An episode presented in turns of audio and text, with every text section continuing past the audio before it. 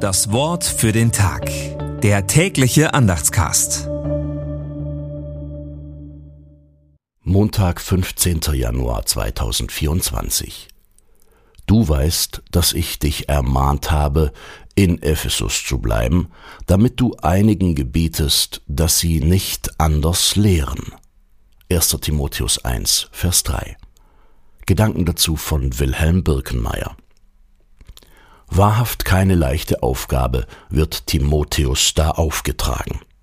Aber es schadet der Gemeinde, wenn sie in Verkündigung und Lehre nur noch diffuse Meinungsvielfalt zu hören bekommt. Wenn Nebensächlichkeiten Gebetsrang bekommen und rechter Gesetzesgebrauch versäumt wird, welcher Maßstab soll gelten? Lehre soll heilsam sein und das Evangelium von der Herrlichkeit des Seligen, also ein Ausdruck der Ehrerbietung des seligen Gottes, als alleinigen Inhalt haben. Timotheus soll nicht seine Meinung den Meinungen der anderen entgegensetzen, denn verbindlich ist das von Gott vorgegebene.